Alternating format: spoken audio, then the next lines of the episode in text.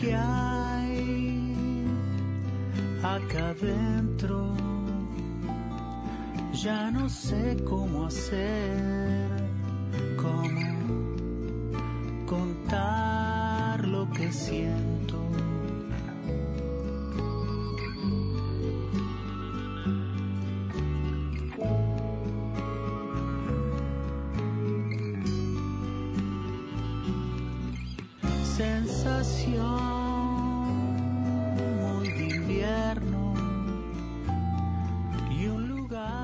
Revelando con el mar. Fede Ruiz Esteban se encargó de las fotografías de este disco Pampero de Diego de Dexler con las técnicas de revelado con agua de mar que él viene ya eh, explorando hace muchísimo tiempo. En la presentación del disco en la sala Magnolio, Fede Ruiz se encargó, minutos antes del comienzo del show, de revelar con agua de mar recogida en la paloma un día de Pampero. Vamos a repasar a partir de ahora el encuentro con Federico Ruiz Esteban cuando hablamos de esta técnica Federico es fotógrafo, realizador audiovisual y arquitecto, docente de fotografía y director del Centro Cultural Espacio Hiedra y fue codirector del Centro Cultural Gato Peludo.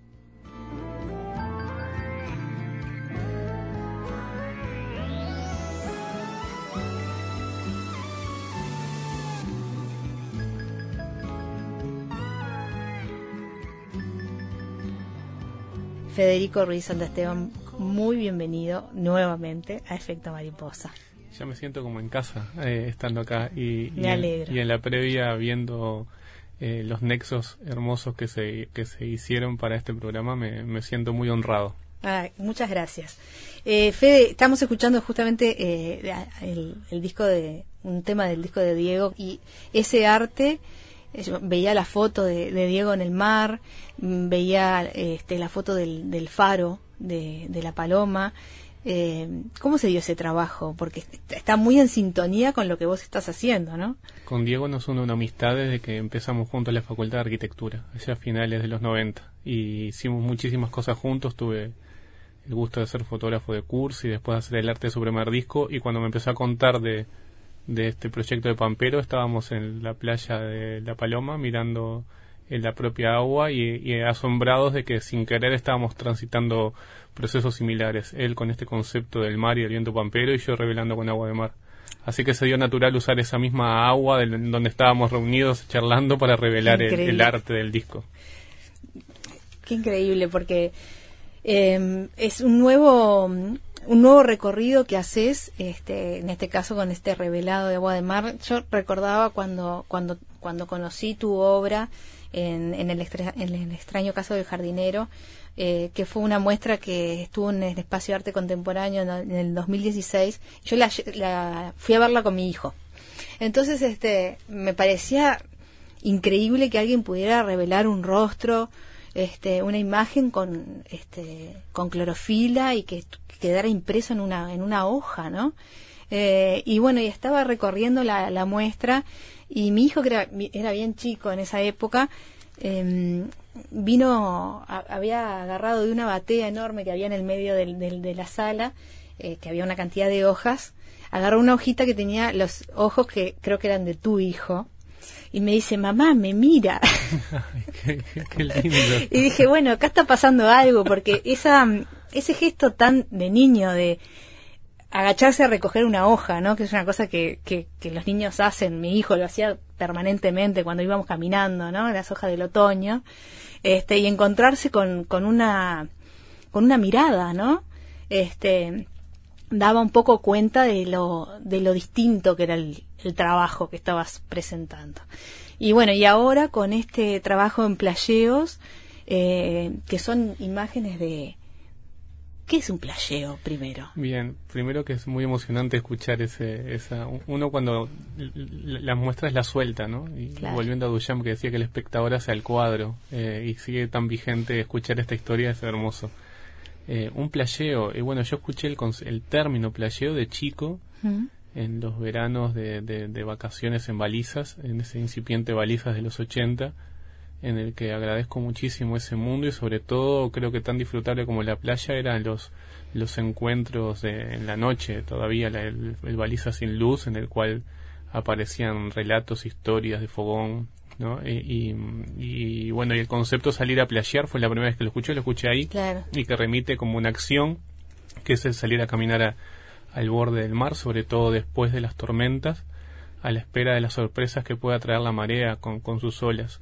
Eh, en especial en esas playas que en pocos kilómetros hubo más de 100 naufragios y que eh, eh, los cuentos y en realidad las evidencias están, las ves, a- ¿no? En los cuentos de gente que se encontró, desde los cuentos de aparecidos hasta los cuentos mágicos de cosas que se encuentran, están todos presentes. Y bueno, y ahí fue que surgió este concepto que me lo traje a la playa del barrio de mi vida, que es la playa de Lagomar. Vos viviste siempre ahí. Sí, sí, soy... Y en una- contacto siempre con, con, con la playa y con, la, con el bosque, me imagino. Tiene Sí. que ver con tu trabajo, digamos. Tiene que ver, tiene que ver con también como con eh, tomar perspectiva y reconocimiento de ese entorno, porque no necesariamente en toda mi vida fue una cuestión de ser eh, perceptivo en cuanto a eso. Muchas veces nos pasa mucho a los de los que vivimos en esa zona que estamos a veces como de espaldas, más, más, más colgados con Montevideo con nuestras dinámicas. Y, y hasta tenemos esa falsa idea, creo que nos pasa mucho también a los montevideanos les pasa también que para hacer playa hay que cruzar dos peajes, ¿no? O sea, eh, y, claro. y, y que eso es playa y que eso es vacaciones y, y bueno, y, y también este proyecto es un ejercicio de eso, de reivindicar ese espacio todo el año y, y hasta ahora, por ejemplo, en estos días me asombro de, la, el- de pasar a veces una hora y me encontrarme con algún pescador aislado, pero es la inmensidad y uno ahí, en el medio de ese espacio. Cuando, cuando uno piensa en, en un trabajo de fotografía, eh, me acuerdo cuando yo trabajaba, hacía cosas de fotografía que era, una cosa muy rígida, el revelador, el detenedor, el fijador, también una cosa cara, ¿no? Eh, íbamos a la casa Ilfor a comprar el, el, el papel, este, tenías que tener una, una, una impresora, digamos, este, eh, y, poder ahora revelar, yo tengo, eh, me gustaría que las pudieran ver, algunas de las imágenes reveladas con un papel hecho por, por ti, con agua de mar. Eh, ¿cómo, cómo, ¿Cómo lo ves en, en, el siglo XXI? eh, con plena tecnología desarrollando, ¿no? Este, este poder eh, acceder a, a- cualquier imagen que queramos. Esta, esta cosa del contacto con la naturaleza y, y plasmarlo en un, en un papel. Eh, eh, es, una, una particularidad que no lo había pensado y es que justo este la muestra se genera en el mes de la nostalgia, porque ya no tenemos el día de la nostalgia, tenemos Sí. el mes de la nostalgia. Sí. Y es un concepto que yo lo siento como a contrapelo de toda la voluntad de, de quien quiera generar un hecho artístico, ¿no? Porque estar anclado en la visión del pasado desde, ese desde esa perspectiva, ¿no? Eh, es bastante contra natura con la voluntad de expresión artística. ¿Por qué digo esto en realidad? Porque el, el revelar en el siglo XXI, como bien decís, en realidad no, no es que siento que sea una cuestión como de qué, qué- qué tiempos aquellos, sino que creo que la magia de la materialización de la imagen es presente y, y- y ojalá sea futuro también y no tienen por qué haber eh, caducado. Este proyecto, al igual que mm, mis, trabajos con revelos con hojas de plantas, es intentar fusionar la accesibilidad y la democratización de la fotografía Claro. digital, porque todas estas fotos parten de tomas que hice con mi celular. Con Eh, el celular sacas estas fotos. Fotos con el celular, lo mejor para salir a playar es estar li- liviano de equipaje. Sin duda. Y, y a veces la arena es la peor enemiga de otros formatos de cámara Mm. que se meten hasta por los lugares más insospechados de los circuitos. Eh, el, el celular me acompaña, con eso saco las fotos, después con la foto digital materializo, imprimo en una impresora, pues una impresora doméstica, algo lo que sería el negativo, recordando tus, tus años en, Sí. ¿no? Y, y a partir de ahí proyecto la luz, le proyecto luz que, que, que es tamizada por ese negativo a, una, a un papel previamente pintado con una pintura fotosensible hecha en base a agua de mar. Que lo haces tú. Lo hago yo y que bueno, que, que fueron como investigaciones empíricas de ensayo y error que también lleva varios años, que era inspirado para aquellos más conocedores o que quieran hurgar un poquito, que es en, en técnicas del siglo XIX como la goma bicromatada y el cianotipo, que son procesos bien importantes para la historia de la fotografía, pero que contienen algunos químicos que son tóxicos y que además son difíciles de conseguir en Uruguay.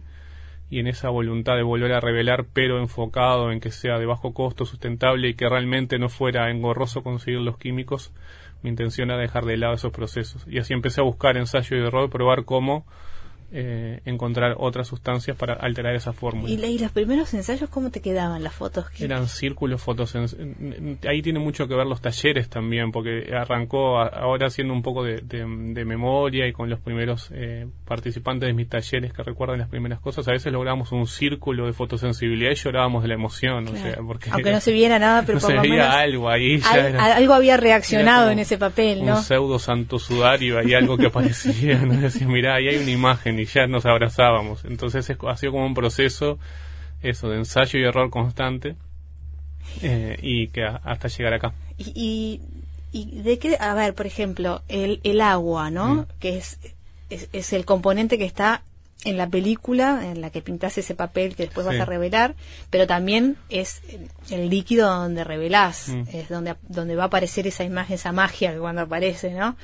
Este, esa agua tiene que estar con determinada sal, tiene que ser de determinado color, ¿cómo, cómo, cómo lo evaluás eso? En, en este trabajo eh, el material tiene una carga más poética ¿no? que, que química, digamos, ¿no? Eh, eh, y en realidad son procesos que previamente los vengo realizando con los venía realizando con agua potable, con agua destilada. ¿no? ¿Es lo mismo con agua potable? No, porque el, el agua de mar empieza a tener otros elementos, otros vicios, digamos, otras cosas que hace que, eh, que la técnica se transforme mucho más inestable o mucho más sorpresiva de, de lo que era antes. Desde las variaciones justamente, la costa de, de la ciudad de la costa, la doy ciudad de la costa, tiene esas alteraciones de que a veces es salada, a veces es dulce, a veces es verde, a veces es marrón que a veces cuando traigo agua viene con arena o si hay viento no se, se empieza a pegar la arena en la batea entonces ese tipo de cosas son una carga de, de, mm, de- de técnicamente cosas que no tendrían que estar ahí o Y- que alterarían pero que creo que le hacen al cuerpo y, ¿Y los bichitos del agua, los organismos del agua también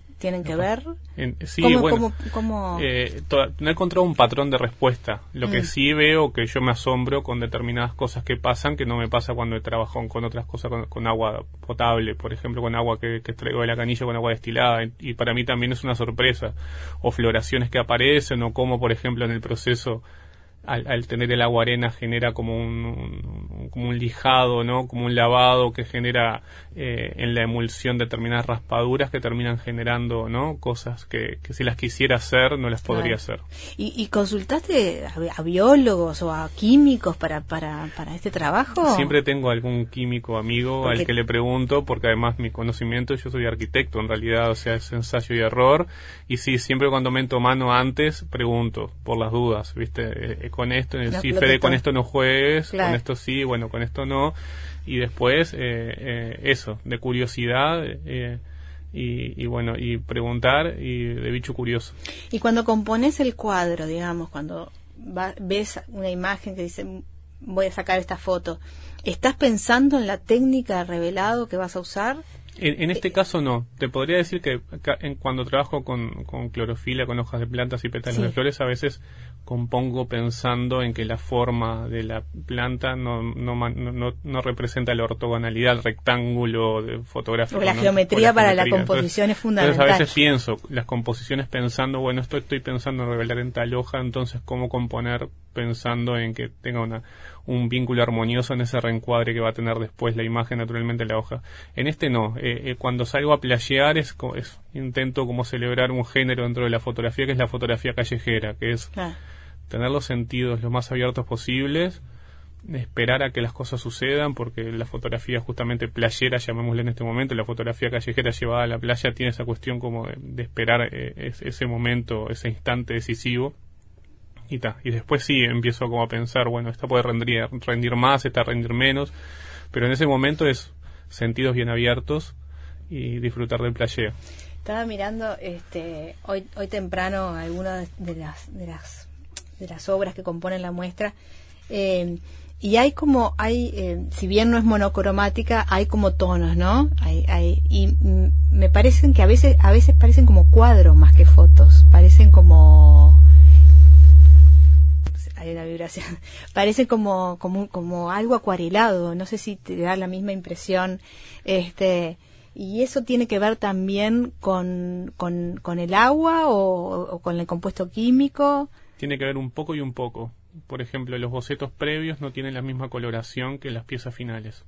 Eh, eh, fueron eh, también ahí yo parto de, de, elegir algunos pigmentos y parto de a la hora de pintar de tomar determinadas decisiones pero después eh, el proceso toma sus decisiones. Entonces hay un ese vínculo con la acuarela también que está vinculado también con esta idea. A la hora de pintar yo no busco también eh, eh, evitar que se vea el trazo sino sincerar justamente que ahí pasó mi mano con el pincel y que se vea como la huella de, la mano que pintó con la emulsión. Mostrar la hilacha sería no y, y, y, justamente y entonces es también eso como una comunión entre el azar y algunas decisiones que tomé previamente pero que, que terminaron yendo para otro lado y revelás a veces a orillas del mar, ¿no? Sí, hay, algunas de las piezas en donde yo levanto el agua, como está pasando en el CDF ahora, que levanto el agua y la llevo, me la llevo para mi casa, transformar mi casa en laboratorio. Eh, eh, y las otras es también tengo el laboratorio móvil que ahora está armado en el centro de fotografía que lo arma el borde del mar y que también tiene esa cuestión poética digamos de, que sea en el mismo lugar donde fueron las fotos con esa agua que se materializa en las imágenes. ¿Tus hijos qué, qué, qué dicen de la experiencia esta de tirar algo en el agua del mar y que aparezca una imagen? Y bueno, Esa una magia, ¿no? Juli tiene un año y cuatro meses y, está acompañando, me acompañó en el montaje que fue muy emotivo que estuviera ahí conmigo y todavía no se ha expresado, aunque ya está viendo. Y Valen, Valentín, que tiene ahora ya tiene ocho años y, y ¿no? y ya varios meses, eh, ha pasado por varios procesos, desde generar el, punto de, la chispa del primer proyecto, de creer que por qué no un jardín podía agradecer a su jardinero con sus brotes, hasta después pasar a otra fase intermedia que dice, bueno, mi, padre le dijo una vez a una amiga, mi padre me hace aparecer en las plantas, me, hace aparecer en las plantas. Y, Sos un mago. Y bueno, pues, esto más como el anhelo, estoy lejísimo, pero me encanta. Eh, no, es, es, es es un buen horizonte.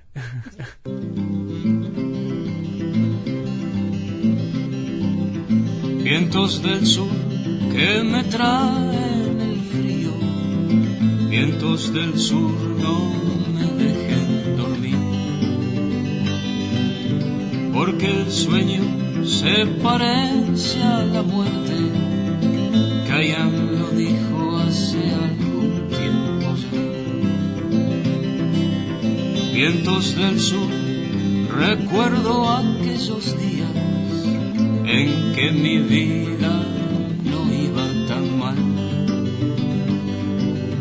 Noches de vino sin melancolía, vientos del sur se hacen. Dice Wikipedia que el pampero es un fenómeno meteorológico que afecta regiones de Argentina, Uruguay y del sur de Brasil, que provoca tormentas cortas y un brusco descenso de la temperatura. Pampero, el título del disco de Diego Drexler que estuvimos compartiendo en gran parte de la tarde de hoy. Eh, y que nos va a llevar a hablar de vientos en el Uruguay. Nosotros estudiamos los vientos en la escuela y nos dicen algunas cosas, sabemos caracterizarlos, por lo menos en la letra escrita, pero luego dejamos de preocuparnos hasta que viene algún viento y nos vuela el techo o nos corta la luz por horas y entonces nos empezamos a preocupar de nuevo.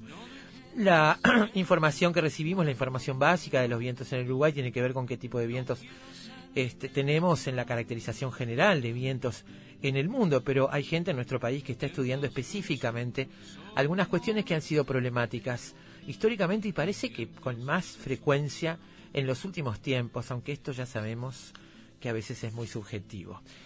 Eh, Uruguay está en la segunda región del mundo más afectada por tormentas convectivas severas y en la región de América del Sur con mayor generación de ciclones extratropicales intensos.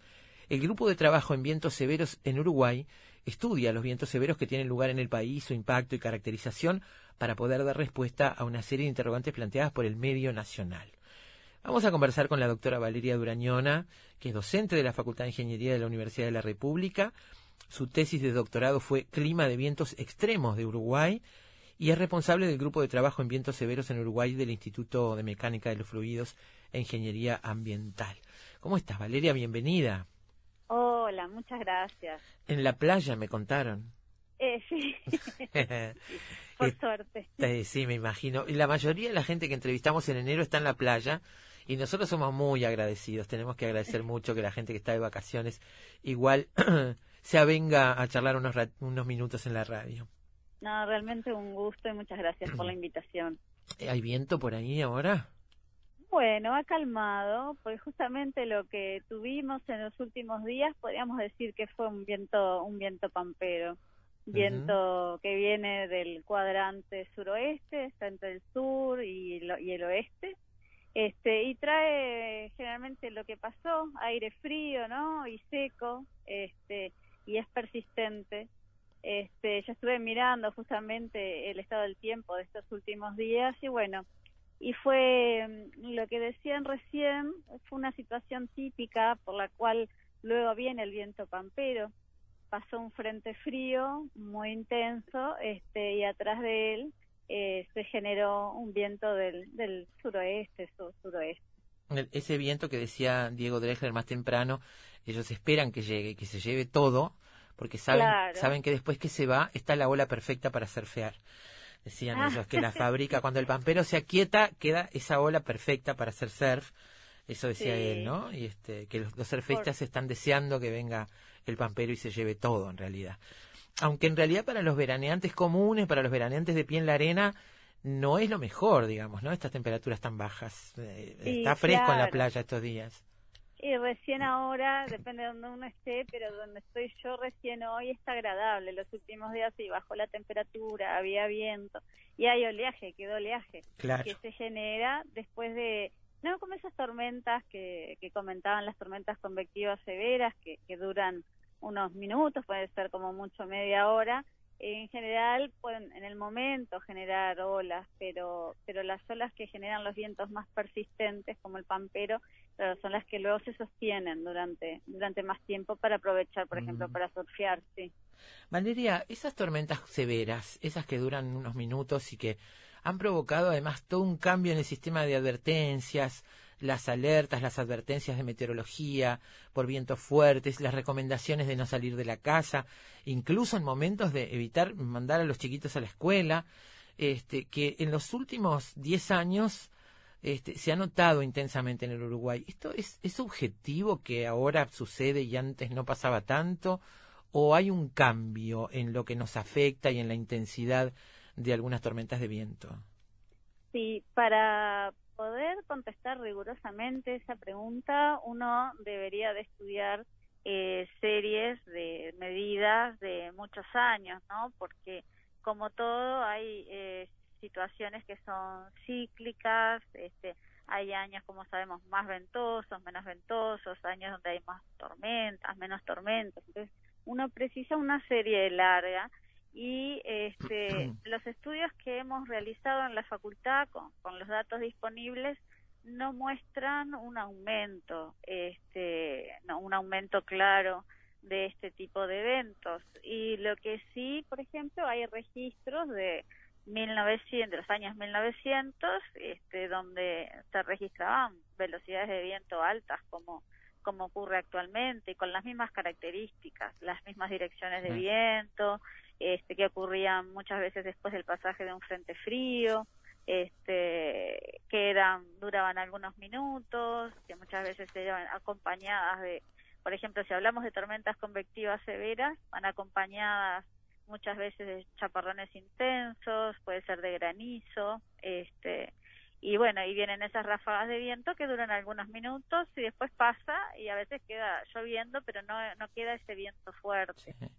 Quizás lo que tengamos ahora es una estructura este, edilicia, de tendido eléctrico, de tendido como es más expandida, también más, este, eh, digamos, más sensible a, las tormentas, ¿no? En cuanto a, a la cantidad de, no sé, estoy pensando en plazos en términos de 50 años para atrás, ¿no? Eso ha cambiado mucho y entonces los, los efectos del viento tienen más lugar donde manifestarse, quiero decir, ¿no? más lugares puntuales que romper. Sí, sí, hay varias razones. Por un lado, hay más medidas directas de velocidad de viento que antes, ¿no? Que en los últimos, los últimos 50 años eh, han habido una serie de, de, de este, eh, se han instalado una serie de estaciones meteorológicas eh, a lo largo de todo este tiempo que bueno van van registrando no cada vez más información por otro lado hay ha habido, como sabemos, una construcción de una serie de, estructuras que pueden ser más sensibles a, los daños por viento. Este, y por otro lado también hay más comunicación entre las personas. Este, la información se, se difunde mucho más rápidamente. Eh, todas las todo el mundo anda con un celular en la mano, entonces ve algo y, saca una foto y la sube a algún medio, una red social. Entonces estamos más enterados también de las cosas que ocurren. Y las vemos de otra manera. Eh, tú sos responsable del grupo de trabajo en vientos severos. Eh, del grupo de trabajo de vientos severos en Uruguay, que estudia los vientos severos que tienen lugar en el país, el impacto y la caracterización. Eh, hay una forma, eh, eh, técnicamente, ¿a qué se le llama un viento severo? ¿Tenemos que entender por severo lo que todos entendemos o hay una clasificación técnica numérica? Y distintos, distintos autores, distintos investigadores lo definen de, distinta manera. nosotros acá en Uruguay lo que hemos visto es que a partir de que se informan, porque no siempre donde ocurre el daño hay un sensor de medida de velocidad de viento. Pero este, comparando cuando ocurre un daño con las velocidades informadas o medidas relativamente cerca del lugar, vemos que en general a partir de a partir de los 80 kilómetros por hora, que vendrían a ser en metros por segundo, 22,2 metros por segundo, este, vemos que empiezan a producirse algunos daños, que pueden ser eh, empiezan a volar algunas ramas este, de, árboles, algunos techos livianos se pueden, este, se pueden volar también. Generalmente esos son los primeros este, daños que, se informan. Entonces, por debajo de esa velocidad no los consideramos severos. Este, pero esa es nuestra eh, definición, a veces decimos vientos intensos, vientos severos, pero hemos estado estudiando los, los, vientos con velocidades mayores a 80 kilómetros por hora. ¿Mayores? sí. Sí, sí, sí. Y otros autores, este, digamos, revisando las definiciones y andan, andan en esos valores, a veces un poco más altos, para considerar los vientos, vientos severos, pero para nosotros son los vientos que generan daño. ¿Cómo los estudian? Las actividades del grupo tienen, involucran medida y procesamiento de datos, estudio estadística de vientos, cálculo de la acción del viento sobre las estructuras. Tienen muchas este, eh, áreas en las que trabajar. Eh, ¿cómo, ¿Cómo es la organización del grupo de trabajo en vientos severos para estudiar estos fenómenos? Bueno, nosotros este para funcionar este, muchas veces dependemos de convocatorias, por ejemplo, proyectos de, de, investigación. Entonces, este, cuando cuando se abre alguna convocatoria en algún tema, este, presentamos propuestas y cuando cuando las propuestas son financiadas, bueno, uno puede, por ejemplo, comprar equipamiento, puede eh, contratar personal, ¿no? Para, para estudiar más a fondo los temas.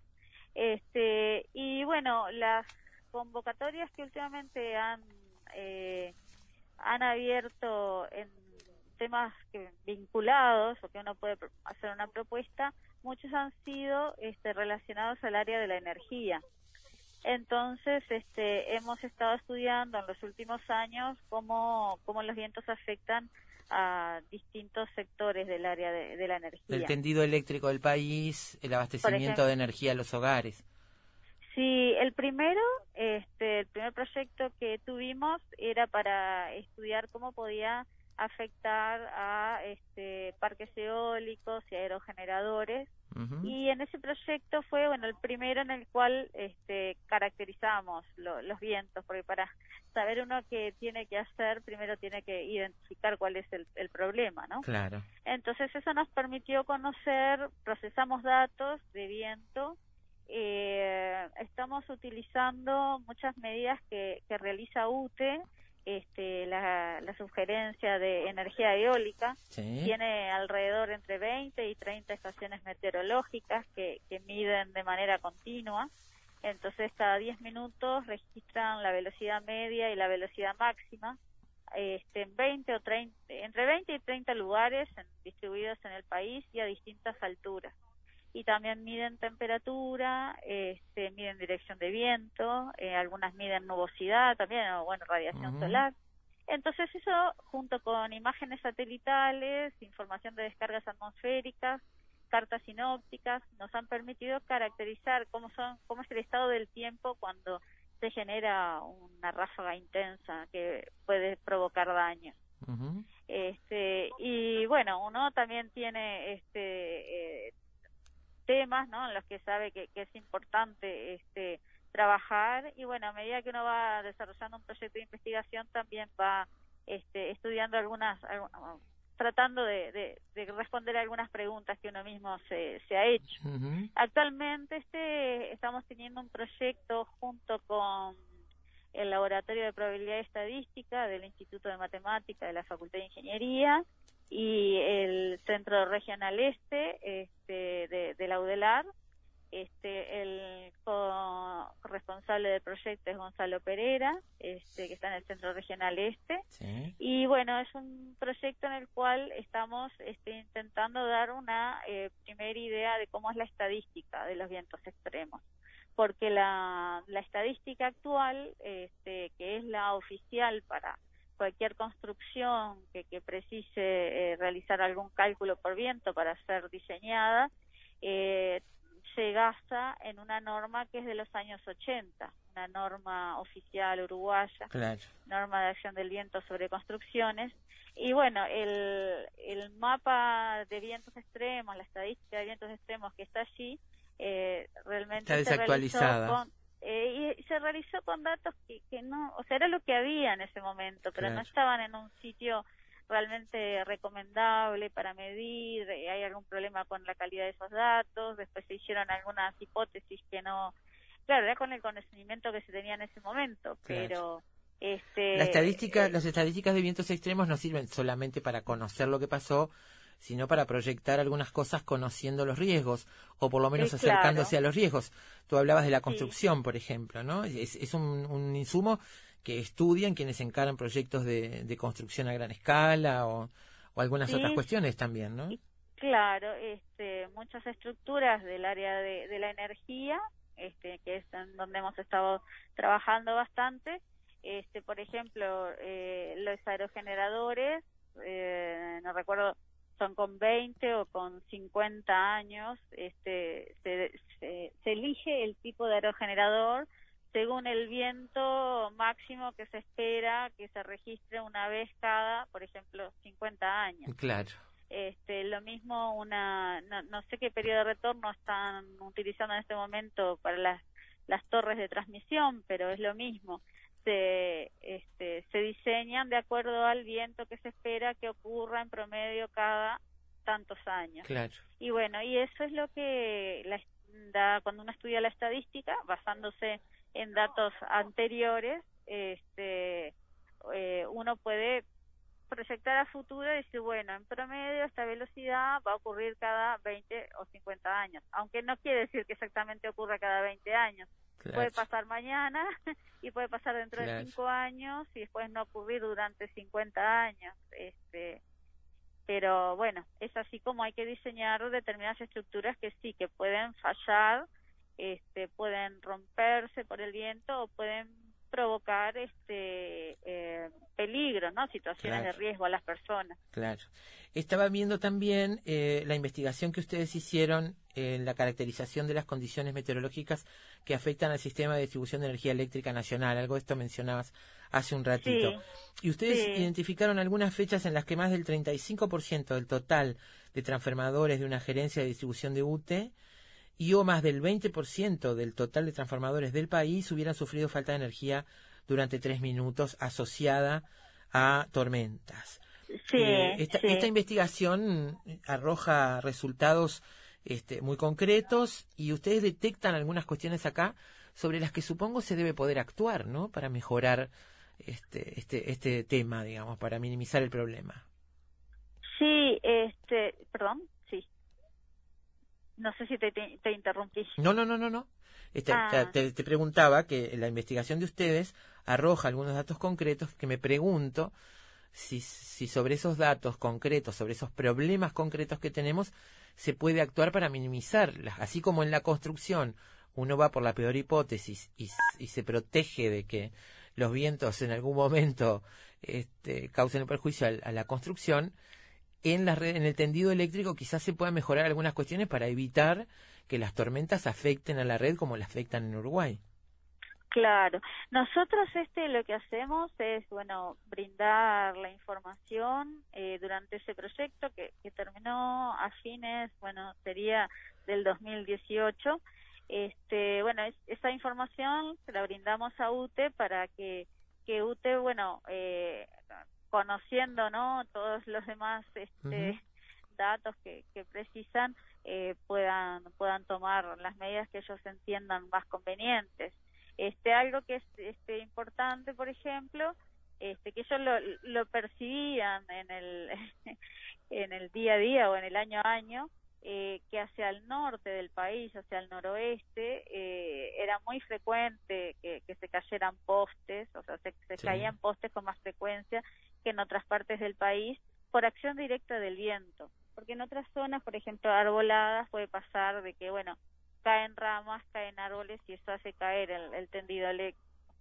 Entonces, este, también eh, indicó en qué épocas del año ocurren más y eso puede servir, por ejemplo, para, bueno, planificar cuándo, en qué épocas del año le dan licencia al personal que, que trabaja en la reposición de, de, del servicio, o en qué épocas del año estar más atentos, porque eh, por un lado es el, está el tema del diseño, que uno tampoco puede diseñar algo para que nunca se rompa porque sería carísimo. Y lo que son los postes y la línea de distribución son tantas que bueno hay un son ellos los que tienen que evaluar el costo beneficio claro. Entonces este pero sí lo que les importa mucho es estar es estar prontos en el momento que, que, que, viene una tormenta para poder reponer el servicio lo más rápido posible. Claro. Este y bueno en eso eh, eh, también hemos presentó alguna propuesta que, que, que, por ahora una vez tiene que esperar en algún en algún momento la financien este como para poder eh, tipo de, de, alerta temprana podría podría servir para este para que ellos supieran no en qué zona sería factible más factible de que ocurrieran daños. Claro. Este, para estar alertas más, para estar más alertas y, y actuar más pronto no Claro, el problema con los vientos de las tormentas convectivas severas es que son muy localizados. Entonces, claro. este, uno puede indicar, bueno, si en esta área, por, por lo que se vio, por las imágenes satelitales que muestran las nubes de gran desarrollo vertical, este, puede, o donde hubo muchas descargas atmosféricas, porque también son tormentas que van a, acompañadas de descargas atmosféricas, pero a veces la zona que uno puede indicar, por lo que hemos estudiado hasta ahora, es una zona muy grande y el personal de eh, la, la, gerencia de, de UTE lo que precisa es este saber exactamente a dónde enviar el personal para reponer los, los postes que se cayeron, claro, ¿no? las líneas que claro, se cayeron. Claro. Ustedes ten, eh, tienen también líneas sí. de trabajo que tienen que ver con los daños, por ejemplo, que causan estas tormentas en invernaderos en, y en los cultivos en general, todo lo vinculado con el agro y la producción agropecuaria. Eh, sí, eh, el Banco de Seguros del Estado ya hace años este, nos consultó porque quería desarrollar un seguro por la caída de frutos este, que estuvimos estudiando. Eh, primero hay que ver a partir de qué velocidad se caen los frutos, bueno, en qué época del año es que los frutos son más este, sensibles, ¿no? Por la misma, por, por el crecimiento de, de las plantas, ¿no?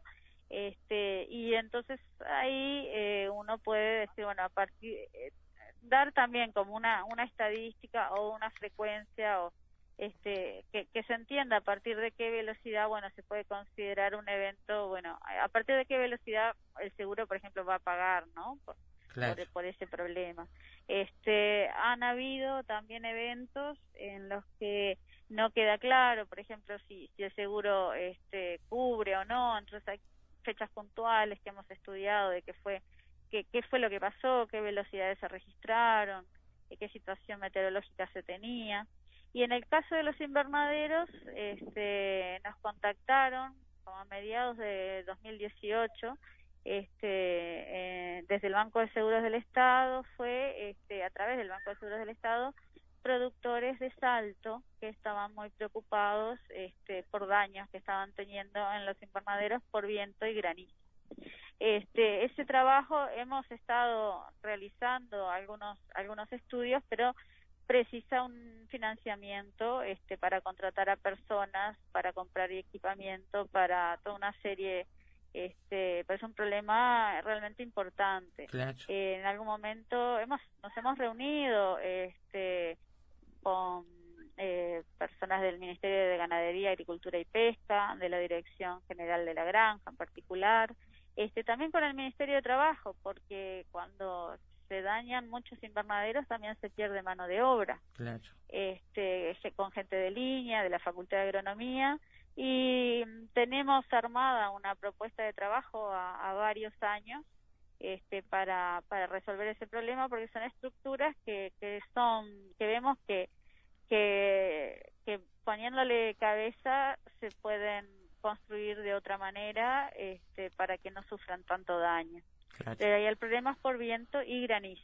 Entonces también hemos empezado a estudiar un poco el granizo, que no en el país que no está muy caracterizado tampoco. Y sin embargo es tan familiar, ¿no? Para nosotros el granizo es una cosa muy familiar. Sí, este, ¿Está asociado en qué medida está asociado al viento o no tiene nada que ver? Bueno, está bastante asociado a las tormentas, por lo menos las tormentas convectivas severas muchas veces que este, producen granizo. Entonces a veces hay granizo y hay viento fuerte también. Pero no lo, o sea, para poder, el viento lo tenemos mucho más estudiado desde hace, desde ya, desde el 2000, 2012, este, este, con datos, ¿no? De medidas de viento, que es lo que uno precisa realmente para, para poder dar una estadística. el problema con el granizo es que no hay, eh, no hay medidas. Entonces, bueno, se está eh, se está desarrollando por el, tema de, varias maneras. Este, cuando de, viento no había muchas medidas, por lo menos de las ráfagas, se recurrió a información periodística. Entonces, bueno, una de las formas es recurrir a información periodística para empezar a caracterizarlo. Pero no solo hay que ver, digamos, las zonas del país, las épocas del año, las dimensiones de granizo, ¿no? Este, y bueno, es algo que este, hemos empezado a estudiar, pero, pero queda mucho por Queda mucho por delante. Mira, tengo un mensaje acá que me manda Alejandro. Dice, escalas de vientos. El aparato que mide la velocidad del viento es el anemómetro, pero la mayoría de los aficionados a la meteorología no disponemos de uno.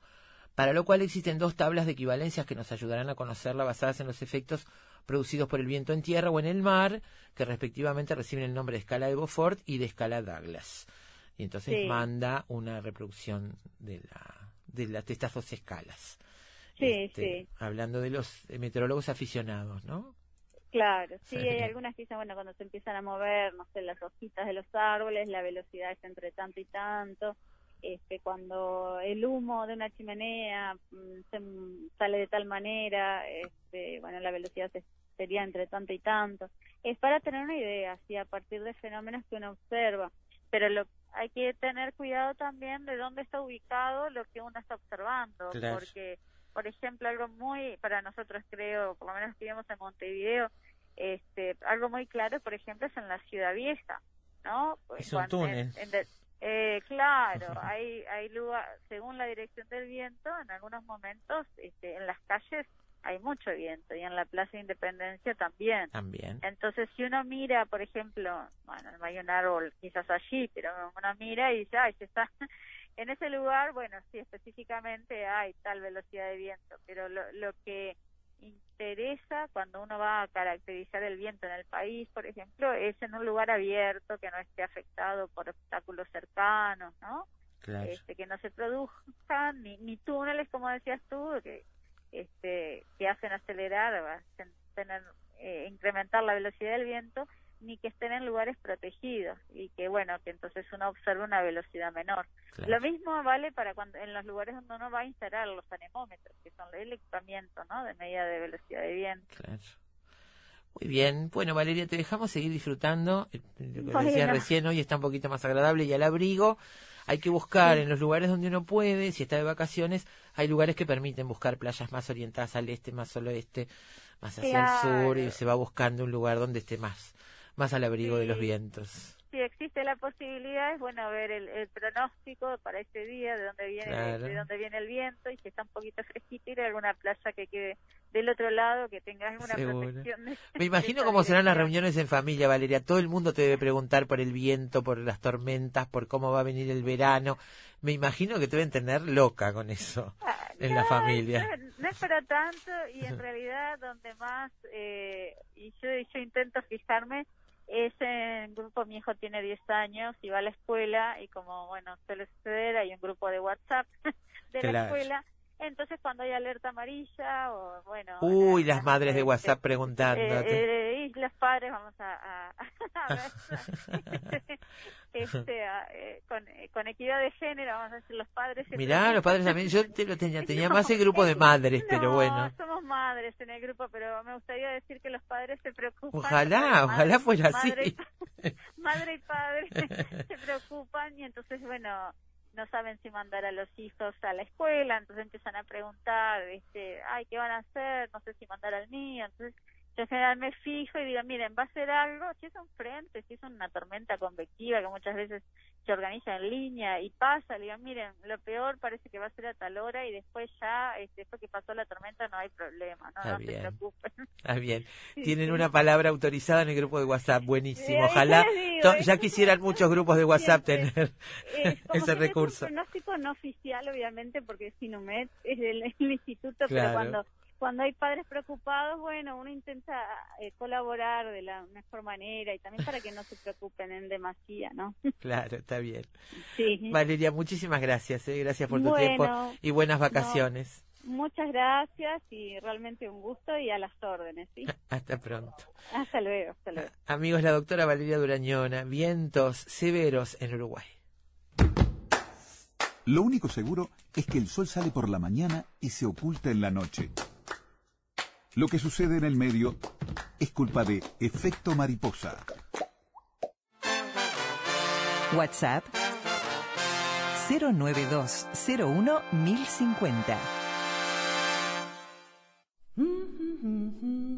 La noche del fin de semana en Uruguay. A las 19, Departamento 20 Interior descubre historias del Uruguay profundo. Y a las 20 iniciamos un alucinante viaje hacia la isla desierta. RNU, Radios Públicas.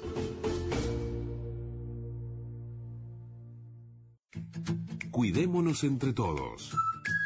La Asociación Nacional de Guardavidas Uruguay responde a tus preguntas. ¿Hay señales que me pueden prevenir de riesgos? En todos los puestos de guardavidas encontrarás indicaciones generales para el lugar y el momento. Bandera verde, buenas condiciones. Amarilla, precaución. Roja, no habilitada para baños. Un banderín en la orilla indicará escollos submarinos o corrientes de retorno. Es un aporte de RNU, Radios Públicas. Uruguay 1050 AM. Más información, más democracia.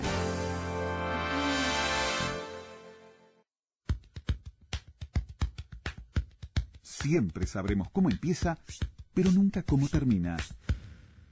Sorprendete con nosotros. Efecto mariposa.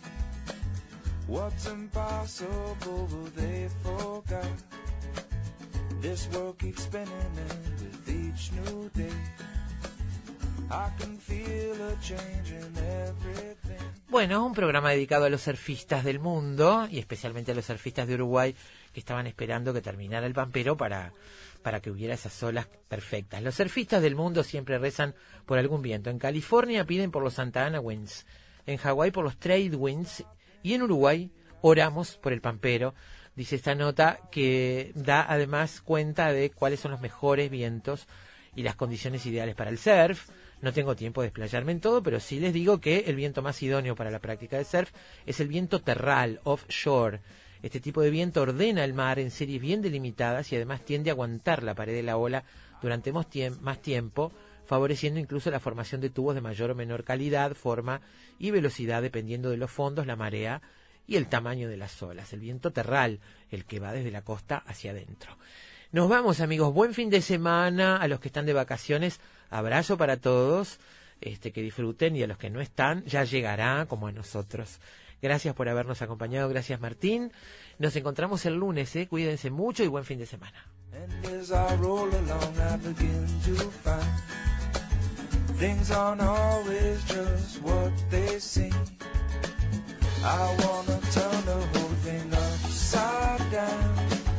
I'll find the things they say just can't be found. I'll share this love I'll find with everyone. We'll sing and dance to Mother Nature's song. This world keeps spinning and there's no. El título de hoy es Pampero, el título del segundo disco solista del cantautor Diego Drexler el viento como motor creativo, un fenómeno climático que inspiró nuevas canciones y en una zona muy particular del país a la que vamos a ir esta tarde. Dice Diego Drexler, siempre sentí una atracción especial por el pampero. He pasado tardes enteras sentado en la Plaza Virgilio de Montevideo o en la playa del Faro de la Paloma, esperando ese momento en el que se desata el vendaval con toda su energía barriendo la pesadez, la humedad y dejando en pocas horas el cielo limpio de nubes los surfistas de esa región, siempre atentos a variables climáticas, esperamos con ansias la llegada de un pampero porque sabemos que es el augurio de buenas olas. Viento, energía, mar, surf. Y dice Drexler, viendo filmaciones en Super 8, filmadas por mi padre, encontré unas tomas de enero del 79, la primera vez que me bañé en las canaletas del faro de la Paloma en los brazos de mi madre. Un momento que en los que hemos pasado por él sabemos que es inigualable, inolvidable, siendo niños, acceder a esas canaletas entre las rocas, con el olor a mar, con el olor a roca, sal, a algas, en fin, un bautismo de mar que me marcó para siempre. Este disco se conecta con eso que forma parte estructural de mi identidad, dice Diego Drexler. Eh, Federico Ruiz Antiesteban se encargó de poner la luz y sus alquímicas técnicas de revelados fotográficos a las canciones. Las fotos que integran este disco fueron reveladas con agua de mar recogida en La Paloma un día de Pampero, en ese trabajo que hace el fotógrafo Fede Ruiz Antiesteban con eh, revelados con eh, primero con hojas y después con agua de mar, con hojas de la naturaleza y después con agua de mar. Hemos conversado varias veces con él sobre su trabajo, hoy vamos a repasar algunos de estas charlas. Bueno, lo primero que vamos a hacer es hablar sobre el disco Pampero y los vientos de la paloma con Diego Drexler, que es un polifacético por definición, arquitecto, diseñador gráfico, pintor, pero siempre en el mundo de la música. Se define como un solista en banda, proponiendo canciones de autor montevideanas en un marco compositivo crudo y refinado con una impronta pop rock. Ha estudiado flauta, guitarra, bajo y se atreve a tocar el tambor chico y el piano, dice. En 1997 formó la banda Cursi, una banda que en su rol de bajista, cantante y compositor editó siete discos. Desde su estudio de grabación, Estudio de las Naranjas, se desarrolla como productor artístico de varios artistas como Keji, Sebastián Jantos, Mariana Lucía. Es secretario general de AGADU, la Asociación General de Autores del Uruguay, desde donde impulsa el desarrollo del ciclo audiovisuales de autores uruguayos llamado Autores en Vivo, esa maravilla que tenemos que la televisión nos acerca con autores en vivo.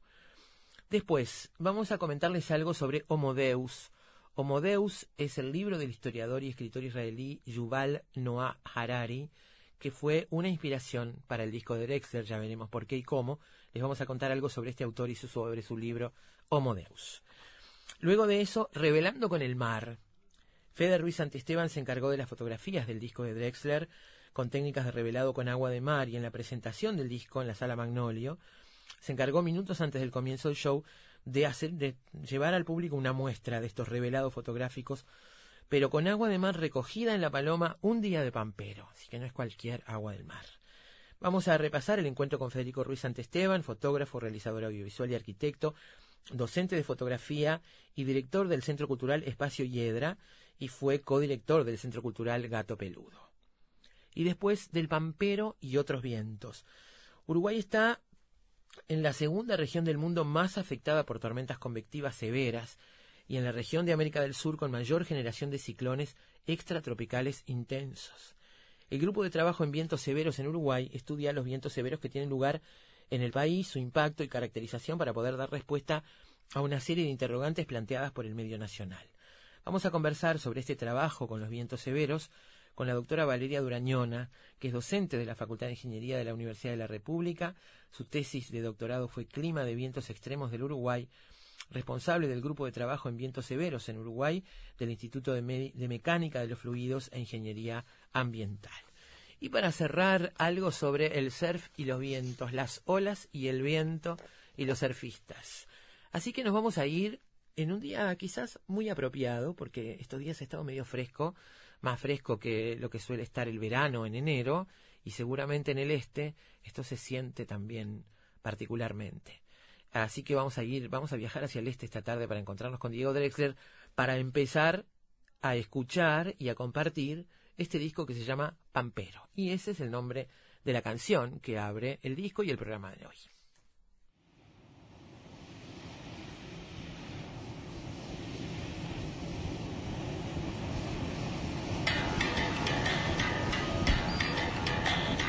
Del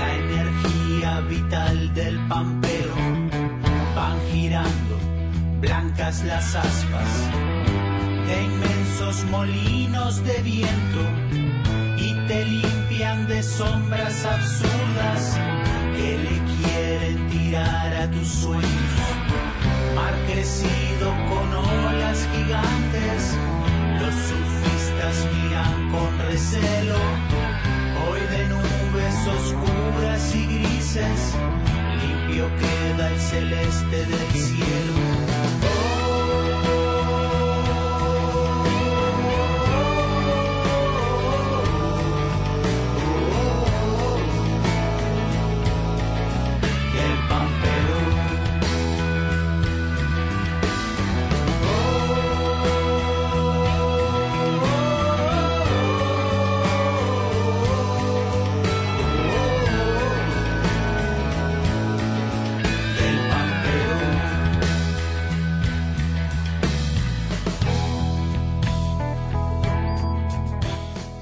Unos minutos conversamos con Diego Drexler sobre este disco Pampero.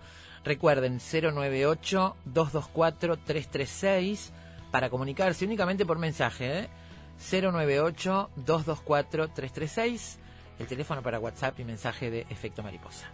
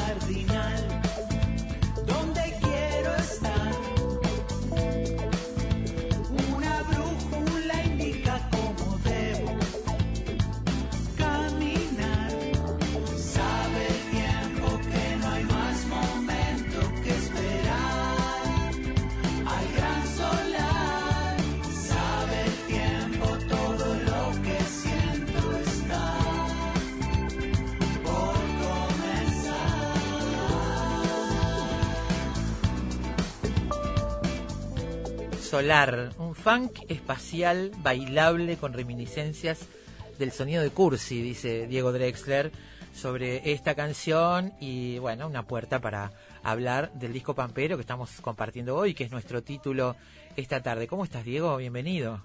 Muy buenas tardes. Acá andamos. Divina tarde. ¿Cómo estás? ¿Estás en La Paloma ahora? Sí, en La Paloma, acá estoy. Bien. ¿Y estás en algún lado que puedas contar lo que ves, por ejemplo, para, para darnos sí, un poco de envidia? En la playa del Faro, este, Mirá. en la casa familiar, mirando el mar, este, con unas olas gigantes. Acaba de entrar un pampero que sopló dos días y que trajo unas olas, pero impresionantes. Casi no hay playa. Este, estuve haciendo surf hoy tempranito a las seis y media de la mañana. Al mediodía con mi hijo en la UA, más tranquilito, y ahora de tarde, el fin de tarde. Así que ta- Está bien, pero tenés un lindo balcón ahí, ¿no? Un lindo, una linda, una, una linda ventana. Sí, en sí, sí. términos generales para ver ese lugar que de- debe ser este en invierno bastante más agresivo de lo que es ahora, ¿no? Pero igual es intenso y es muy importante. A, a mí me parece que es, es una experiencia muy hermosa esa ver el mar así, de esa manera, ¿no? Sí, sí. En ese lugar. Siempre, además. siempre, siempre ver entrar eh, ese- estos, estos temporales increíbles, este, que, que el mar agarra una, una polenta que, que es impresionante. Es, es- y, es, y es, como decís, es, es agresivo también. Este, Claro. eh, Uno tiene que hacer ciertos importante. pactos, ¿no? Uno tiene que hacer ciertos pactos con ese bicho enorme. Sí, hay que respetarlo primero. seguro, seguro. Bueno, este es un disco, Pampero es un disco inspirado por eso, inspirado por eso que estás contando ahora, ¿no? Que como una, como una especie de magia se da también en el momento en que hablamos. Este, el viento es una cosa muy característica de ese lugar del mundo, incluso en el verano, a veces no te deja disfrutar bien de la playa. Este, hay que buscar una playa adecuada, que esté más abrigada que otra, porque el viento es permanente. Y es Claro. un, un viento y un clima que ha impregnado todo este disco. ¿Dónde lo compusiste? Sí, muchas de esas canciones eh, acá, o la inspiración eh, es, es en este lugar, que es, es el lugar al que vengo La Paloma, que es el lugar al que vengo toda la vida, el lugar por lo general en el que esto- estoy un poco más tranquilo, sin tantas, sin tantos estímulos electrónicos, sin tantas cosas para hacer y donde por lo general aparecen las canciones. Entonces, hay, hay algo clásico de, de, cuando estás mucho tiempo en un lugar, la conexión con un lugar aparece a las dos semanas de estar. Esa, es mi experiencia, o sea, Ujú. pues, a mí nunca, si, si teniendo la posibilidad, hay, hay gente como que tiene la posibilidad de partir las las licencias en semanas, ¿no? Ay, Una no, semana, no. después no es para yo mí. siempre fue la idea, si hay 20 días, tomátelos de una, siempre hablamos con mi señora, tomátelos todos de una, todos juntos, pues la conexión empieza recién a los 10 días, Es 12 cierto. días con el lugar. Es cierto. Y bueno, pero hay, hay algo de, de, de, de estar todo el tiempo esperando eh, un fenómeno climático que traiga olas, lo que hacemos ser. Claro. Y el que trae las mejores olas es el pampero, justamente.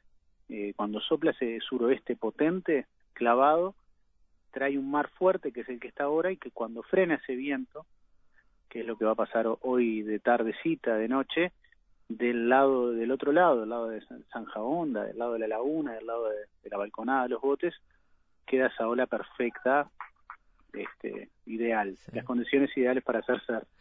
Entonces, bueno, me gustó eso de, de- esa fue la, la inspiración inicial, pero después, este, Pampero obviamente tiene que ver con el diálogo con la región, con la Pampa, con, con, la Patagonia, y, tuvo que ver también el- la gestación de esta canción y las canciones del disco con un momento en el que tuve la posibilidad de viajar mucho por la región, conocer gente, conocer músicos, generar lazos. Entonces, de alguna manera, eh, se empezaron a mezclar, por un lado eso, que tiene que ver conmigo, con mi realidad, pero por otro lado con la experiencia del momento en el cual est- estuve estos años y estoy, de generar lazos con la región. Y por eso Pampero tiene ese doble juego. Eh, y me pareció que, que estaba bueno que le diera el nombre al disco. Este, es por eso que me pongo como una especie de poncho en la tapa, que es un, Sí. es un poncho peruano en realidad, pero en realidad tiene que ver con un poncho que usamos para cambiarte cuando haces surf, que tengo uno que justo no lo tenía, lo tenía acá en La Paloma cuando hice la sesión de fotos estaba en Montevideo. Entonces me gustó ese ese doble diálogo. Por un lado, lo, lo- lo- algo que tiene que ver con el mar, algo que tiene que ver con la tierra y algo que tiene que ver con el viento. Claro. Entonces, bueno, esas tres cosas dieron nombre a, al disco. dieron nombre al disco. Yo te escuchaba hablar de, de, de ese viento y de saber que esta tardecita va a estar bien en tal playa y las olas van a ser de determinada manera y pensaba cómo uno va con la experiencia incorporando esas cosas intuitivamente porque no es que tengas que estudiar ni meteorología, ni saber de vientos, ni de mareas, pero uno sabe que yo también voy a la Paloma toda mi vida, he ido ahí, mi familia es de ahí y yo siempre digo lo mismo, yo piso la guada, piso la orilla y ya sé cómo está el suelo, ya sé cómo están las olas, sé si puedo entrar o no, hasta dónde, y no sé nada de nada, no sé por qué lo sé, simplemente porque lo he vivido, ¿no? Este, y esa, esa sensación de esto está pasando en este momento y en un rato va a pasar esta otra cosa, te lo da el, el ser de ahí, el haber vivido y explorado, ¿no? Sí, totalmente. Mm. Y desde, y en el, o sea, yo tengo 41 años, o sea que aprender todo eso, que lo aprendí gracias a mi tío, este, que también es surfista de los primeros de acá, de, de mucho antes de que existieran aplicaciones o celulares. Realmente uno iba mirando y olfateando el aire Claro, sí, sí, sí. y Hasta el olor del aire es distinto. y te das cuenta además que por más de que existan pronósticos, existan aplicaciones y páginas muy, muy, que, que son muy certeras, también le erran. sí, A claro. veces marcan algo que no pasa. Sí, claro. Entonces uno, o sea, ahí es donde vas a, a la experiencia, a la intuición esa. Eh, Diego, en este disco, bueno, está inundado por ese clima, las canciones tienen que ver prácticamente todas con, con cuestiones que son de ese ambiente, ¿no? Ese pampero inunda todo el disco, aunque hablan de muchas cosas diferentes. Eh, ¿Hiciste algunas experiencias que haces por primera vez en este disco, ¿no? Como componer una chacarera, por ejemplo. Exacto. Sí. Musicalizar una chacarera, sí. Este, de musicalizar, no, componer una chacarera, sí. Si bien con Cursi habíamos hecho, teníamos un par de chacareras que eran más electrónicas, esta es como más, eh, es más, eh, digamos, más cruda, pero tiene una instrumentación de banda de rock, pero es una chacarera, claramente. Si querés, si te parece, podemos ir escuchando fragmentos de las canciones Sí, y no. charlamos. Si se va el Se amor. llama Si se va el amor, sí. A ver, Martín, si se va el amor, escuchamos un poquito aunque sea.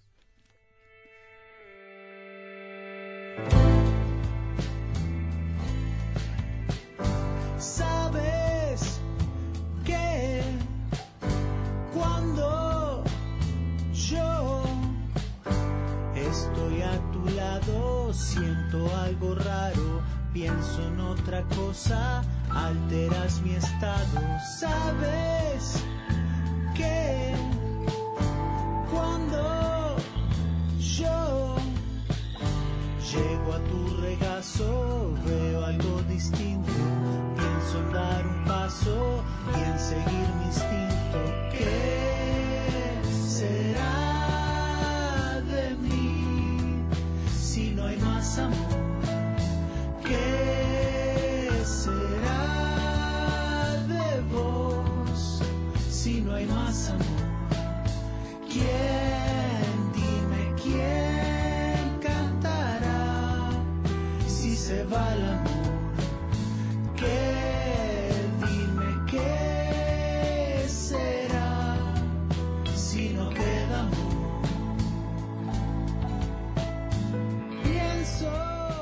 Yo me voy a llevar el disco en las vacaciones que me tocan en febrero porque hay que escucharlo ahí, me parece. hay, que, hay que escucharlo ahí, este disco. Eh, decías que es una chacarera más, este, más chacarera o más cruda, pero con, con banda de rock ahí, ¿no? Sí. Este, ¿Por qué fue esta opción? ¿Salió sola? ¿Cómo fue este, incluir este tipo de, de ritmos y de arreglos? Y bueno, son, son can- las canciones salen, uno el, el, el, el- el hecho, el acto creativo, el acto de componer canciones es no es algo muy lógico. Las No. canciones aparecen y básicamente la virtud de que, que hay que tener es tratar de entender cuando va a aparecer una canción, que además puede aparecer en el momento menos esperado.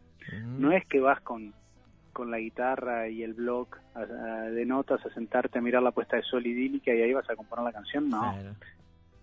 Por- a mí nunca me pasó y con la gran mayoría de, de- de colegas y con los que charlo sé que tampoco es así.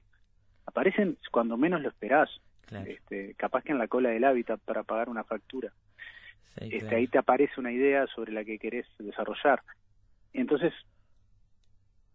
cuando aparece la idea, lo importante para mí es tratar de, de bajarla, por lo menos anotar esas dos o tres líneas o grabar la melodía, aunque sea en el celular. Y en el caso mío lo que pasa van quedando como lo que yo llamo en, el freezer, que es este cuando las eh, quedan ahí esperando para en algún momento después bueno formalizarlas en, una, en una canción. Este- esta canción si se va al amor puede llegar a tenía como cuatro años de estar en lo que yo llamo en el freezer. Tenía la- los textos escritos tenía la, la- las músicas y la tocaba no la tocaba como una chacarera la hacía como un corte raro hasta que me di cuenta que era una chacarera que había que simplificar el ritmo que hacía y ahí salió y la instrumentación en sí también sigue la instrumentación que hay en el disco, que es una instrumentación relativamente simple, este, como- así como en mi primer disco solista, de nuevo, el 2015. O sea, Sí, Nico Constantín grabó todas las baterías, yo grabé los bajos, con algunos bajos los grabó Gonzalo Gutiérrez, que es quien mezcló y masterizó el disco. Yo grabé guitarras eléctricas, guitarras acústicas, Gonzalo Gutiérrez algunas otras guitarras eléctricas, este, grabé las voces, los coros y después eh, Maxi Suárez grabó los pianos y Leonardo Rodríguez algunas percusiones en tres temas, o sea, está hecho con un equipo muy muy reducido. Y bueno, entonces esa esa estructura de, de- instrumentos está en todos los temas. sí. Y Entonces, le, bueno, y le así da una le da una autenticidad, le da una digamos una este no me sale la palabra, están como de- despojadas con el arreglo perfecto, exacto. Este, y con me parece que le da como una autenticidad a las canciones. Hay un tono general en el disco. Este, de eso que decís, ¿no? De hacer el arreglo Sí. exacto, el arreglo medido, necesario para, para que se luzca cada una en su estilo, ¿no? Sí, hay una búsqueda de austeridad. Eso, exacto. eh, Eso sí, eso de búsqueda de sonido austero, crudo y buscar desde lo simple, tratar de encontrar. O sea, grabé con muy pocos micrófonos la batería, a veces la batería se, se la grabé en mi estudio con cuatro micrófonos nada más. A veces te- es como que, bueno, busqué busqué eso a lo largo del disco. Entonces eh, eh, está ahí. Eso de alguna manera está en el sonido del disco. Sí, yo creo que se nota, se siente, hay un clima general que tiene que ver con el clima meteorológico y con este otro clima también, este, el más de los sentidos, ¿no? Más de los sentidos. Te propongo escuchar un poquito de las palabras hablan y quiero que me cuentes algunas particularidades que tiene esta canción.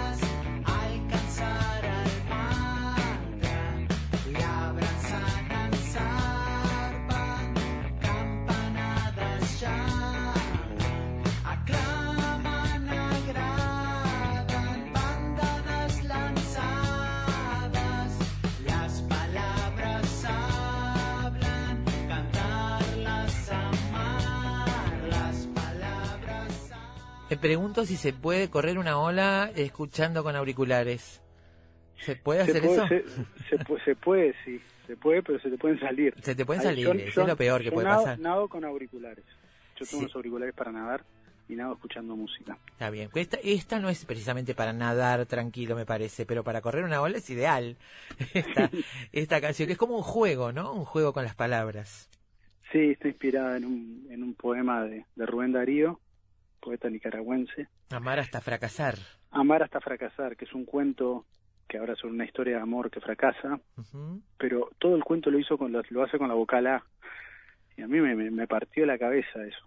Este, me pareció increíble y, y me, me pareció como una idea linda para jugar y tratar de hacer una canción con esa, digamos, con esa, con esa premisa. Este, y esa y así nació esta canción que se llama Las palabras hablan y que de alguna manera sigue la línea abordada con una canción que se llama Sobre Esdrújulas, que es de mi Sí. primer disco, que también juega eh, con, con el idioma, con, en este caso con las palabras, con la acentuación en, en la antepenúltima, Sí. sílaba tónica. Entonces Sí. ahí apareció las palabras hablan, es como que las palabras te dicen cosas y hay que amar, este, hay que amarlas y hay que, como que bueno, hay que Y si, uno cuidarlas. puede, y si uno puede cantarlas también, que no- no Cantarlas todos podemos, pero- Sí. Entonces, bueno, la- las tres estrofas eh, tienen, este, tienen como que juegan con esa cuestión de la importancia de la palabra, que empieza con la letra A, y bueno, y, y la- como la- el, el inicio de todo, que es como la A, Sí, este, y bueno, como la palabra es la creación también, ¿no? exactamente, exactamente. Eh, Este, así que bueno, está. Como hay, hay como algo que se dice en la, no sé si en la Kabbalah, o que con la palabra se creó. Entonces como que de alguna manera me, me gustó eso. Este, la creación a partir de la palabra y a partir de la letra A. Sí. Este, no, sé, no, no es que yo sea un cultor de todo, de, de- de un conocedor profundo, puedo estar haciendo, pero me gustó, fue como una fuente de inspiración y por ahí seguí. Claro. Este, Eh, por eso bueno. abre el disco. Las, la, palabra, la. Las inspiraciones son diversas, ¿no? Este, ¿qué, te inspiró en, digamos, para, para musicalizar un poema de otro, como en la canción Sueño? Este, ¿qué, es lo que, digamos, es la- decís que es la primera vez que musicalizaste un texto de otro? ¿Por qué ese texto y por qué eh, elegiste este, este poema para musicalizar? Bueno, porque eso en realidad fue un ejercicio de, de colaboraciones y de, de coautorías realizado por una universidad colombiana que se llama Gimnasio Moderno se llama y es una universidad que une a, a a- a poetas y músicos de toda Iberoamérica. Y entonces te, te dicen bueno te toca tal tal poema y tenés que musicalizar o Ah, mira. a- entonces este me, me propusieron participar y me pasaron algunos poemas y me gustó ese de Fernan- Fernando Valverde. Le puse la música, yo lo grabé, eso salió en un disco que se, que se, se van editando, esos discos se van editando en Colombia, pero después pedí autorización porque me, me había gustado tanto para, para incluirla en mi disco. Y ahí entré en contacto con el poeta español Fernando Valverde, que este, al parecer es como un poeta muy reconocido, o sea, de que tiene considerado uno de los poetas jóvenes iberoamericanos del momento, lo cual yo no sabía ni quién era, y le escribí, me, me, me respondió muy bien, me dio la autorización, y bueno, generamos esta obra que, que me, me puso muy contento porque este va hacia lugares diferentes a los que voy yo con- componiendo yo solo o escribiendo. Entonces, textos. cuando colaboras con otra persona se te abren otros otros horizontes. No, no, creativos. no es el único trabajo que hiciste con otros. Por ejemplo, Pampero, la trabajaste, trabajaste la letra con Juan Carlos López. Sí, con Juan Carlos López, con el payador. Con el payador Juan Carlos López. Sí. ¿Por qué? ¿Cómo se dio eso? Nos cruzamos, eh, bueno, nos, nos- ya nos veníamos conociendo de la vuelta, de, a través de, te cruzas en, en- yo, yo estoy en Agado, en la Asociación General de Autores Sí. de Uruguay, y muchas veces te cruzas con, con gente de, de- diversas generaciones, que capaz que en otros contextos no te, no, no te encontrarías. Y bueno, yo lo conocí ahí y en un viaje a un festival cultural del Mercosur en Paraguay, este, en la escala en, en Ezeiza, no, no sé, y sí, bueno, estábamos ahí juntos viajando y empezamos a jugar con el tema de las décimas y a payar. Él, él iba tirándome una décima arriba de otra, que es, es impecable, y yo iba tratando de hacer algunas. Y le comenté que tal, que yo estaba con una idea de hacer una canción llamada Pampero y, bueno, me mandó unos versos. Después ya lo, lo retocamos juntos, así que ahí salió. Salió Pampero. la- salió Pampero. Pampero que la y acá, bueno, Sí, sí. dime, dime. No, no, no, no, perdón. Digo, digo, Pampero que la escuchamos al comienzo del programa. Quería ahora un fragmentito de Sueño, esta, este poema de, de este joven español Fernando Valverde. Vamos a escuchar un fragmento.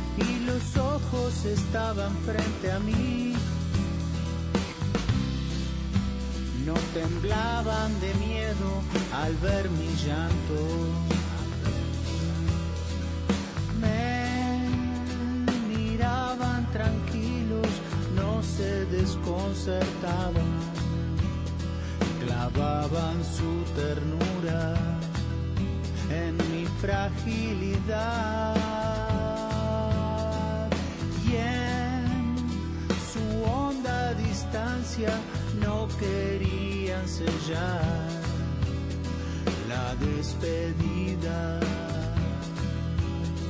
la despedida. Antes de nuestra despedida, Diego, y dejarte tranquilo en esa tarde, eh, quería preguntarte, eh, estoy mirando acá una nota de TV Show del año 2016 que dice La tarde de surf de los hermanos Drexler en La Paloma.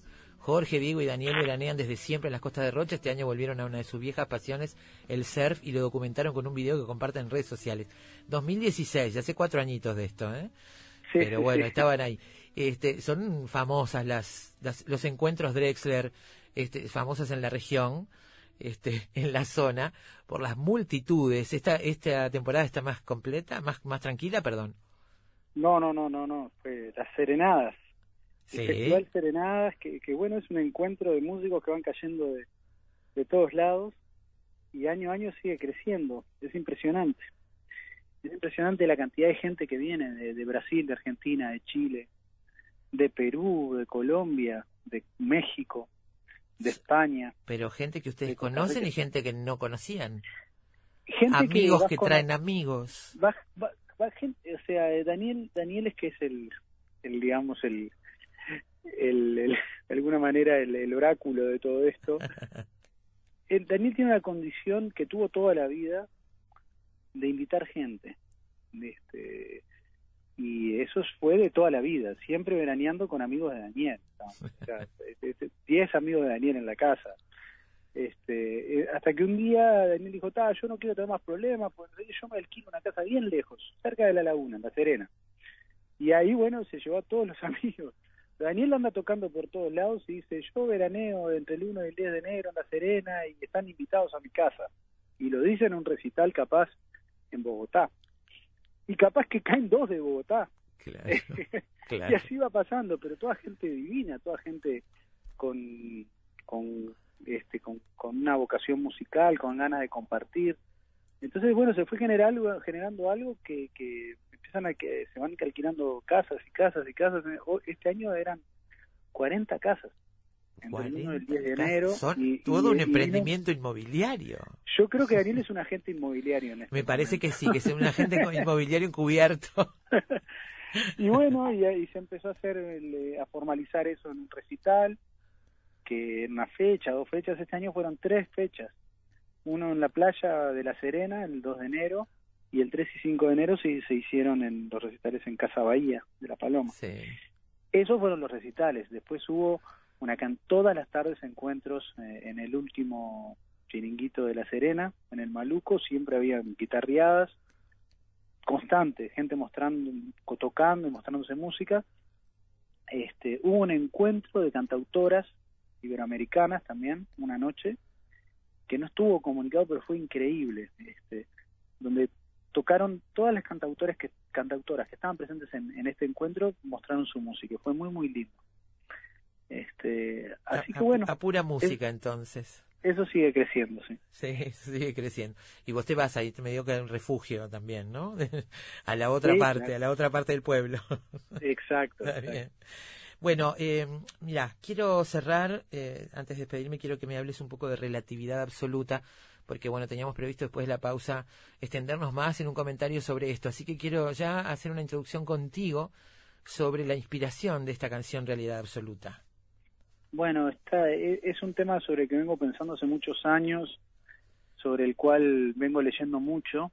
Ah, vas a ver que la, es el, esa canción dice que está inspirada en Homo Deus de Harari, que es uno de los escritores que para mí que más me han volado la cabeza últimamente. Libro Sapiens, después su libro Homo Deus y después su libro 21 lecciones para el siglo XXI. Básicamente lo que trato de abordar es el momento este en el que estamos llegando en el que se dice que las máquinas, los algoritmos, empiezan a suplir funciones que hacen los humanos y entre ellas las funciones o las actividades creativas. O sea, si es tan así realmente de que la creatividad o lo que nosotros hacemos, esas creaciones que son únicas e irrepetibles y que son una manifestación de nuestra condición humana, que es única e irrepetible, puede llegar en algún momento a ser eh, desarrollada por un algoritmo, lo cual sería el fin de, de nuestra condición humana y del humanismo en sí al pensar que el, el ser humano es un ser único, e irrepetible e inigualable. No, todo es emulable por un algoritmo, diría de- del otro lado. Entonces, eso me llevó a pensar y a escribir esta canción que se llama Relatividad Absoluta, que ya el nombre es una, una contradicción en sí mismo, plantea la contradicción. Es un oxímoron el nombre, pues algo no puede ser relativo y absoluto a la vez, o es relativo o es absoluto. Entonces, la canción es una pregunta. Este, es realmente nos, todos están nosotros podemos ser eh, eh, se- ser como analizados como, como algo que se puede emular por un algoritmo o no. Y bueno, eso fue la, el motor inicial, una canción que me costó mucho hacerla, este, porque era tan densa la temática que no quería caer como en algo complejo, una canción que fuera aburrida o demasiado, demasiado pesada. Eh, una tarde en una juntada con Rodrigo Vicente, que es un músico uruguayo que, este, que ahora vive en Buenos Aires, es productor musical también, eh, me ayudó a, a encontrarle la vuelta musical y finalmente, bueno, la, la, salió el tema. Y es un tema como que quedó con pop rock medio Cerati, pero abordando una letra que, que plantea esa temática, que básicamente es, es, es algo que está subyacente en el disco, es la, eh, la revalorización de nuestra condición humana frente a la era de los algoritmos, de decir, bueno, somos humanos, yo es lo que yo creo, yo creo que somos humanos, que somos únicos e irrepetibles, que somos eh, singulares y que bueno, que no hay máquina que va a poder suplir eso. Por más de que se crea que sí, hay cosas que me parece que no, que son mágicas y que bueno, que no sabemos qué es lo que son, puedes decir que es Dios, puedes decir que es la naturaleza, puedes decir que son niveles de organización que no comprendemos, pero bueno, hay muchas cosas que yo creo que es así, que nos hacen, que nos ponen en un lugar que, es que somos únicos e irrepetibles. Bueno, y yo trato de defender eso y valorar eso frente a, a la estandarización y a la a, a tratar de que todo esté tabulado o que todo esté diseñado. así. No sé. Está perfecto. Bueno, nos fuimos un poco. por No, no, para nada, pero- para nada. Es una, una buena puerta de entrada para lo que vamos a hacer más tarde, en un ratito, que es hablar un poco de, de Homo Deus y de este autor que no conocíamos y que vamos a descubrir a propósito y a partir de, de tu canción. Así que te agradecemos mucho. Este, Nos vamos con, con relatividad absoluta y te dejamos tranquilo para que para una tarde de quizás aprovechar alguna ola que quede marcadita después que, que termine el pampero. Mu- muchísimas gracias por el espacio y por la entrevista. Este, No, realmente fue es la entrevista más profunda que he tenido desde que salió el disco, donde se nota que más eh, realmente lo, lo escuchaste y, y así da gusto hacer una entrevista. Ay, te pero muchas gracias, muchas gracias. Bueno, es nada más que lo que uno tiene que hacer, en realidad. Este, no, no, no hay que agradecer por eso, porque es el deber de que tiene uno, si va a hacer una entrevista, saber de qué va a hablar. Un poco, Bueno. un poquito de tiempo dedicarle a las cosas no hace mal. Yo sé que no es la práctica común, pero, pero es lo que hay que hacer, ni más ni menos. Además lo disfruto, lo disfruto mucho. Y, Bueno. y viniendo de esa parte del mundo, que es mi lugar, ni que hablar. Así que te dejo Bueno. con, con mucha envidia, te dejo Diego y un saludo grande para todos. Bueno, muchas gracias y nos estamos viendo. Hasta pronto. Hasta pronto, chao, chao. Diego Drexler, amigos, cerramos con relatividad absoluta y después de la pausa conocemos un poco más de este, de este libro Homo Deus.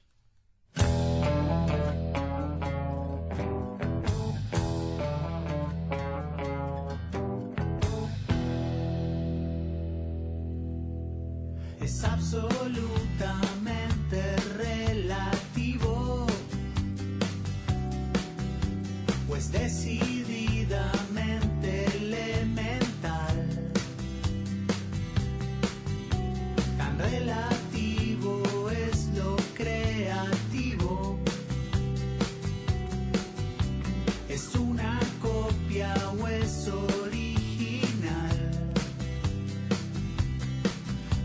¿De dónde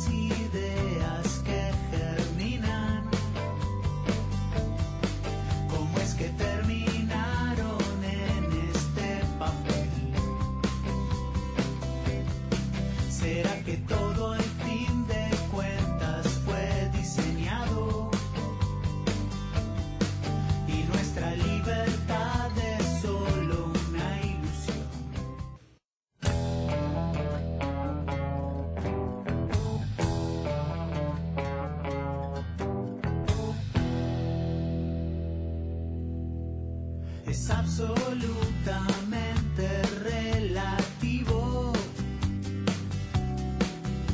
pues decididamente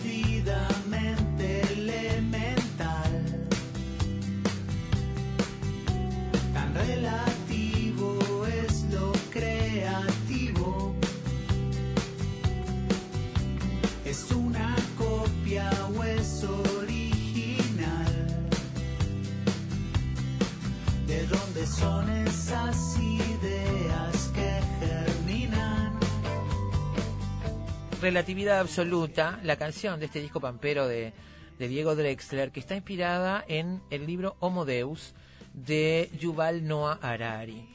Homo Deus, breve historia del mañana, es un libro escrito por el autor israelí Harari, que es profesor en la Universidad Hebrea de Jerusalén y fue publicado por primera vez en hebreo en 2015.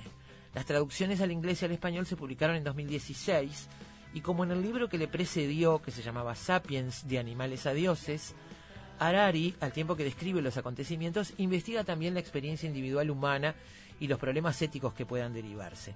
En oposición a aquel libro Sapiens, Homo Deus examina el curso de la historia a partir del momento en que la humanidad se ha adueñado ya del planeta e indaga qué futuro nos puede esperar. Tiene algunas tesis centrales. Hambrunas, plagas y guerras fueron las constantes de la historia hasta el siglo XXI. La tecnología nos abre la posibilidad en un futuro cercano de vivir felices en la abundancia, vencer a la muerte y darnos un poder igual, si no superior, al de los dioses de la mitología antigua. Tras la revolución cognitiva hace unos 70.000 años y con el lenguaje ficticio que permitió la colaboración a gran escala, los seres humanos crearon esa realidad intersubjetiva donde residen imperios, religiones y dinero, al desacoplar inteligencia y conciencia, Con los avances de la inteligencia artificial, la humanidad podría estar en las vísperas de una segunda revolución cognitiva. Y dice también Harari, el humanismo, una forma de religión, ahora la dominante que adora a la humanidad en lugar de a Dios, puede que tenga los días contados. La religión dominante al final del siglo quizás se centre en Big Data y esté surgiendo ya en Silicon Valley. Los organismos no son sino algoritmos y por lo tanto pudiera suceder que en un universo en el que el paradigma dominante sea el dato, el Homo sapiens pierda su preeminencia. Yuval Noah Harari es un joven profesor de historia que ha escrito dos libros sobre la condición, humana. Ya les dijimos, eh, el primero se llamó Sapiens y este segundo Homo Deus, eh, donde se pregunta y reflexiona sobre lo que le puede ocurrir a, la humanidad a partir de ahora. ¿Se puede decir algo nuevo sobre la historia de la humanidad? ¿Se puede decir algo sobre su futuro que la perspectiva científica o la ciencia ficción no hayan explorado ya? Se puede, pero para ello se necesita un raro talento que bien podríamos nombrar como prejuicida. Los juicios de la inteligentísima prosa de Harari no manan de prejuicios, eh, dice la reseña, este, que escrita por Jorge Wagenberg, los juicios de la inteligentísima prosa de Harari no manan de prejuicios cultivados por sus mayores. Sus argumentos recién hechos fluyen frescos como si el autor acabara de aterrizar en el planeta. Dos son las preguntas iniciales, ¿qué es un ser humano y qué es la religión? Un humano, como cualquier animal, vive en un mundo de objetos físicos, rocas, ríos, plantas, y de emociones, placer, dolor, euforia y depresión. Un humano, como cualquier animal, tiene un lenguaje para comunicarse con su entorno. Sin embargo, el lenguaje humano es único en una cosa, sirve para crear ficciones, cosas que no están en los objetos ni en las emociones, como el dinero, los mitos, los dioses. ¿Y para qué sirven las ficciones? Nada menos que para cohesionar elásticamente un colectivo numeroso de individuos. Los leones, los chimpancés o los neandertales solo forman colectivos de pocos individuos porque el líder necesita invertir mucho tiempo y energía para actualizar su autoridad. Los insectos sociales sí pueden reunirse en colectivos homogéneos de millones de individuos, pero de una manera desesperadamente rígida. En cambio, un ser humano solo tiene que montar una buena ficción, un dios, una bandera, unos colores deportivos, para conseguir cómodamente una fuerte unidad colectiva. Esto es algo de lo que dice eh, Homo Deus, este libro de el israelí Harari, que inspiró la canción Relatividad Absoluta del disco Pampero de Daniel Drexler, un disco que nos da título hoy. Un disco que tiene además en su cajita unas fotografías eh, sacadas y reveladas por Fede Ruiz Esteban con agua de mar, con agua de mar de la Paloma en días de Pampero. Que después de la pausa y las noticias vamos al encuentro con ese trabajo fantástico que hace el fotógrafo Fede Ruiz Esteban, revelando con la naturaleza. Es lo creativo es una copia o es original. ¿De dónde son esas